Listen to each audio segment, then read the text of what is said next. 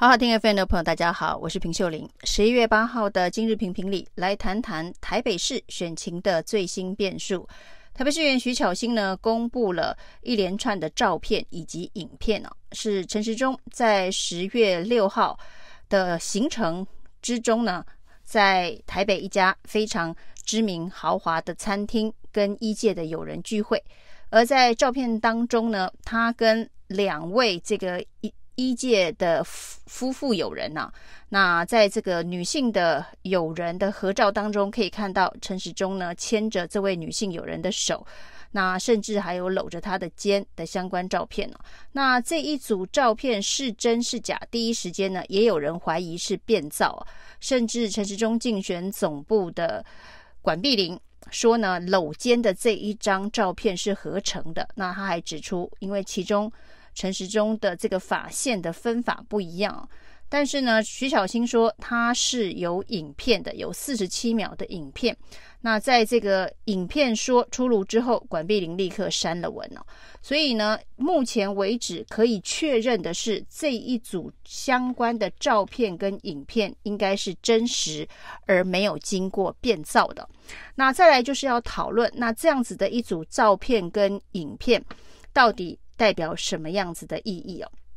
过去几年，在西方社会呢，Me Too 运动哦，可以说是女权运动里头最重要的一个关键的运动。那吵得沸沸扬扬啊！那当然呢，也有人质疑这样子的一个 Me Too 运动，在这个炒作的过程当中有没有呃有的时候太过头了。但是至少这一股风潮呢，并没有在台湾社会引起太多的回响。从陈时中的这一组照片流出来之后哦，这个各界的反应也可以看得出来，在台湾社会里头，对于女性性骚扰 Me Too 的议题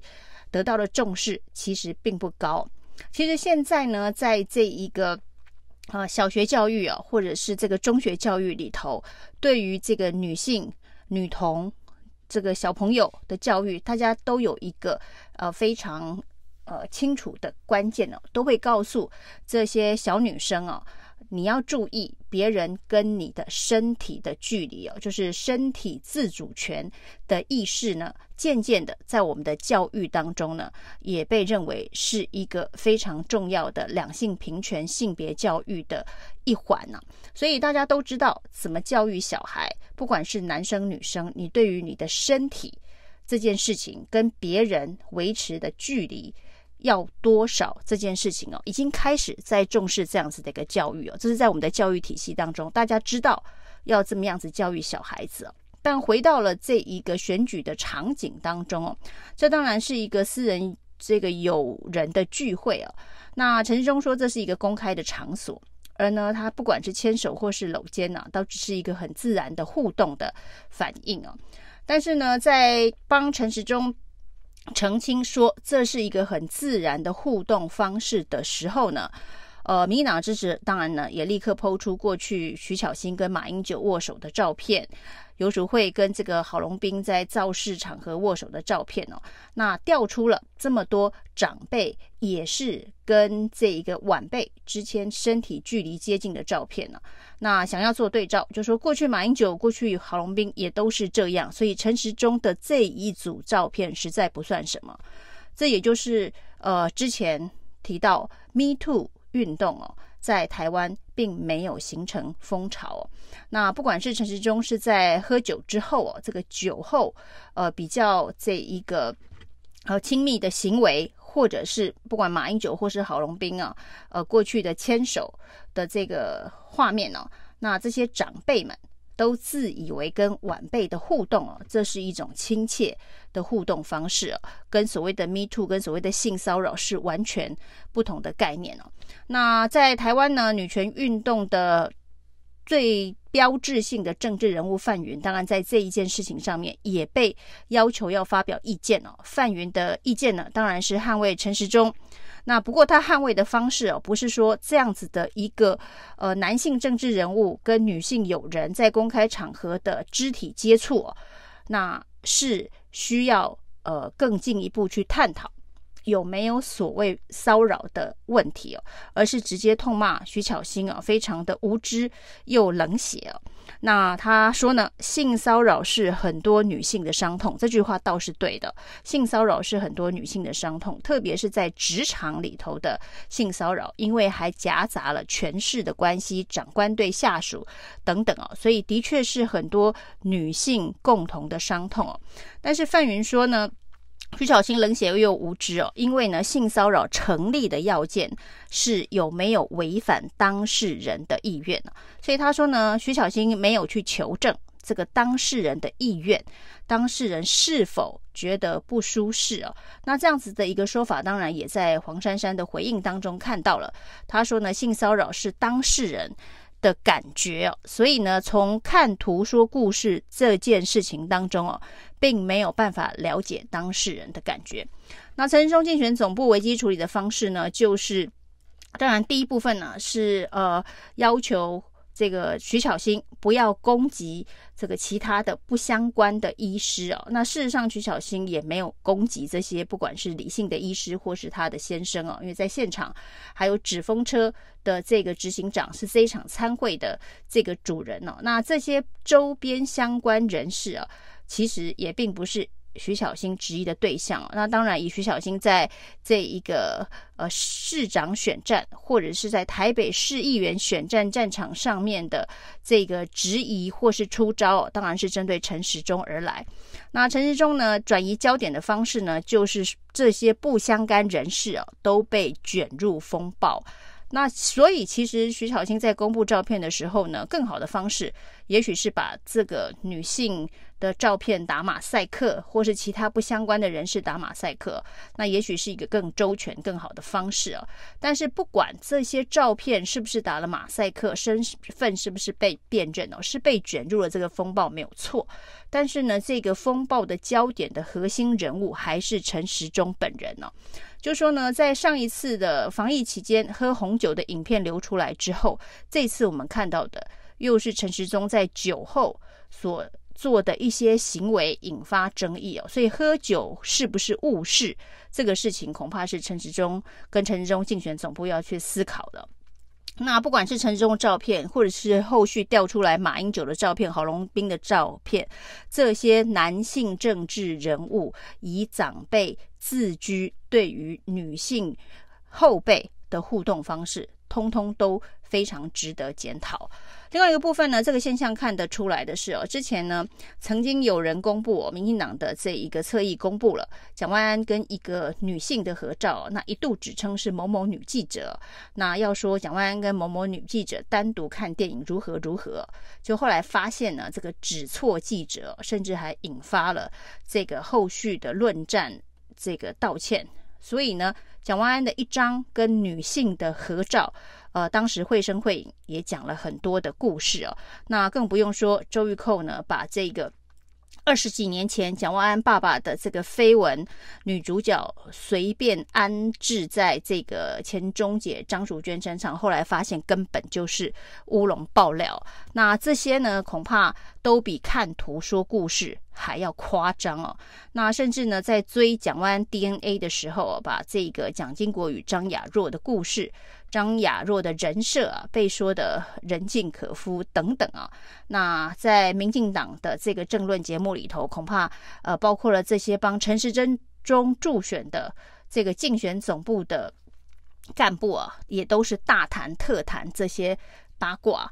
那所以呢，看图说故事的八卦式谈论的方式，的确是这一场选战当中让人觉得。呃，非常呃不入流的一种方式哦。但是从这个选战一开打以来哦，呃，就是有这样子的一个选举风气存在，而这个选举风气刚开始炒作的，恐怕是民进党阵营这边哦。那我们可以看到呢，当一个在选战当中的公众人物，像陈时中这样子的一个公众人物哦，被质疑。有没有所谓的性骚扰的行为？这件事情呢，应该算是可受公平的公共事件。那至于呢，波及到的这个所谓的被性骚扰者，是不是被性骚扰者是受害者？这的确呃有一些值得商榷跟讨论的这个部分呢。但是呢，以这个联医的医生，不管是这一个呃女性。的部分，或者是男性的部分呢？过去陈时中担任卫福部部长的时候呢，这些部长跟联医的这个主管、行政主管中间呢，应该算是有上下的呃职权的长官部署的关系啊。那此时此刻的所谓的市长候选人的身份，未来也可能。如果他当选的话，也跟这个联医的主管有这个行政上面上下的从属关系哦，所以这里头有没有权势、有没有职权的公共利益的议题啊，也是可以讨论切入的部分呢。国民党今天的反应是说，这整件事情是偷拍的，所以呢，这是蒋万安竞选团队的威权复辟啊。那为什么要偷拍这样子的照片或是影片？威权复辟呢？是要恐吓。所有支持陈时中的相关的人士，让他们不敢再表态。那这样子的一个想象跟说法，呃，也让蛮让人啼笑皆非的。现在呢，大家对于民进党对于台湾的这个权力的这个掌控啊，也不断的质疑啊，是不是有一点点回到威权时代啊？结果呢，现在民进党居然指控蒋万安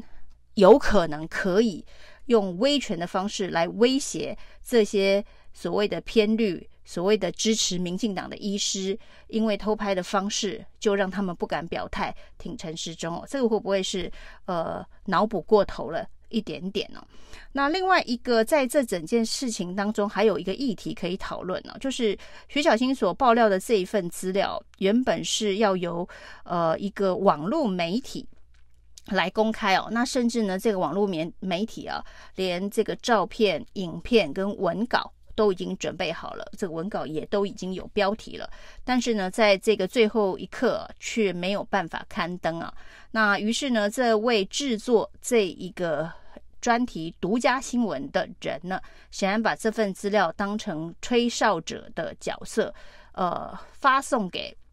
不少的政治人物，还有其他的媒体啊，那这是十月六号的新闻哦，一直到现在将近一个月之后呢，徐巧芯才把它公布啊。那这中当中呢，黄珊珊竞选总部也说之前就曾经收到过，所以表示呢，这一份本来应该是某一个网络媒体的报道素材，因为没有办法刊登，所以呢，成为一个呃政治人物爆料的素材哦。那显然是有媒体被施压了。以致出现所现在所谓的吹哨者，把相关的内容，呃呃传播给其他有可能会公布的这个对象，包括政治人物，包括其他的媒体哦，只是由徐巧芯把它公布而已哦。所以整体这一个所谓的陈时中的牵手搂肩的照片、影片公开的事件，是有非常非常多可以讨论的层次哦。那陈时中竞选总部的危机处理呢？现在的方式啊，就是呢，陈时中完全在这一件事情当中没有角色。徐小青的爆料伤害到的是这些不相关的医师，还有这个纸风车做东的这个纸风车的相关人员。那当然，后续衍生出来的是，呃，有相当多不理性的民众打电话到纸风车去痛骂他们是绿营侧翼啊。那纸风车也出来开记者会，不要再骚扰他们了。当然，纸风车就是整个参会的这一个主人，由他做东邀请客人。那发生这样的事情呢？那对纸风车来讲，当然是呃，一定对陈时中感到非常的抱歉了啊。那甚至如果后续引发了选举上面相关的负面效应啊，那也许纸风车也的确会觉得相当对不起呃陈时中哦。但是呢，呃，不理性的民众哦，每一个阵营都有。那会做这样子的事情，只能呼吁他们能够呃理性节制。那至于整起事件当中到底有没有所谓的 “Me Too” 议题值得讨论，就像我们现在的中小学教育一样，我们会知道要教育我们的孩子们。如何保持跟别人身体之间的距离？如何保护好自己的身体？那大人们就应该要学着做好的示范给孩子们看了。以上是今天的评评理，谢谢收听。